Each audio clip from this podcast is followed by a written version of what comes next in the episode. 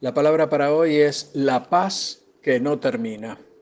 En el mundo actual la gente está en una búsqueda constante de paz. La paz entre las naciones, paz entre los congéneres, paz entre los amigos y por sobre todo paz con nosotros mismos. Lamentablemente, el hombre no logra entender que este tipo de paz no es otra cosa más que algo pasajero que así como puede venir, se puede ir en un abrir y cerrar de ojos. Y a veces el hombre desdeña la paz que emana de nuestro Señor y Salvador Jesucristo. Y esa es la verdadera paz que dura por toda la eternidad. Y por supuesto, esta paz solo la puede dar nuestro Padre Celestial. Y esta es la paz de Dios. Con esto en mente veamos lo que Jesús mismo nos dice en Juan 14, 27. La paz os dejo, mi paz os doy. Yo no la doy como el mundo la da. Y uno podría decir, bueno, bueno, si miramos lo que ocurre en el mundo de hoy en día, podemos sentirnos realmente deprimidos. Pero si miramos el momento en que el Señor prometió a sus discípulos la paz, ese tiempo no era mejor que este. ¿eh? Cristo mismo en unas horas iba a morir clavado en una cruz y ellos se quedarían solos, desconcertados, abatidos y muy probablemente temiendo por sus vidas. Pongámonos en la mente de los discípulos y casi seguro retumbaría en ellos las siguientes cuestiones. ¿Qué les depararía el futuro cercano? ¿Cómo suplirían la ausencia del Maestro? ¿Cómo podía el Señor hablarles de paz cuando una vez más ésta iba a ser socavada y destruida?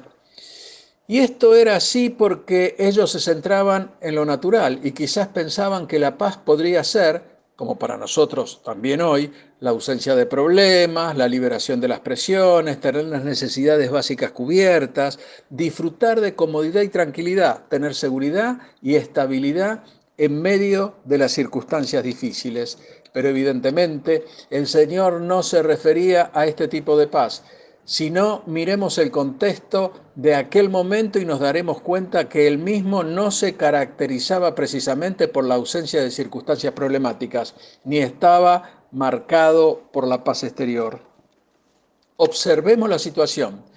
Jesús prometía paz y estaba al borde de su ejecución violenta. Una y otra vez los líderes del judaísmo tramaban su destrucción y mientras esto pasaba afuera, allí dentro, el Señor anunciaba la traición de Judas y como si esto fuera poco, la negación de Pedro, por lo cual nos damos cuenta que existían problemas dentro y fuera, por lo cual, como podía hablarles el Señor de esta paz.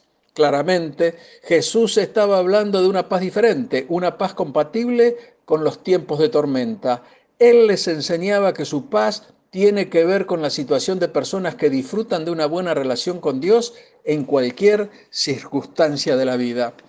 Es una paz basada en el conocimiento íntimo de Dios, un Dios omnipotente que está en control de todas las cosas, un Dios sabio que nos ama y cuida en cada instante de nuestras vidas. Y hermano, tú debes saber que solo la fe que descansa en un Dios así puede producir una paz que está por encima de todas las circunstancias y aunque estas circunstancias sean adversas en nuestra vida. Veamos algunos pasajes donde el maestro habla de esa paz. Lucas 10.5 que dice, en cualquier casa donde entréis, primeramente decid, paz sea en esta casa. Marcos 5.34, y él le dijo, hija, tu fe te ha hecho salva, ve en paz y queda sana de este azote. Juan 20, 19, cuando llegó la noche de aquel mismo día, el primero de la semana, estando las puertas cerradas en el lugar donde los discípulos estaban reunidos por, por miedo de los judíos, vino Jesús y puesto en medio les dijo, paz a vosotros. Hermano, si hoy estamos atrapados en las tormentas de la vida, tú debes saber que la paz de Dios es el único poder que puede calmar las olas. Si buscas la paz del mundo, tú ya lo sabes, esa paz es temporal, pero si te apoyas en la paz de Dios, que es la misma eternidad, ya que su paz es indestructible, por lo cual ante cualquier circunstancia de la vida nuestro clamor debe ser, Señor, necesitamos tu paz celestial, y Él nos concederá esa paz que supera todo, absolutamente todo lo que podemos entender. Dios te bendice. Amén.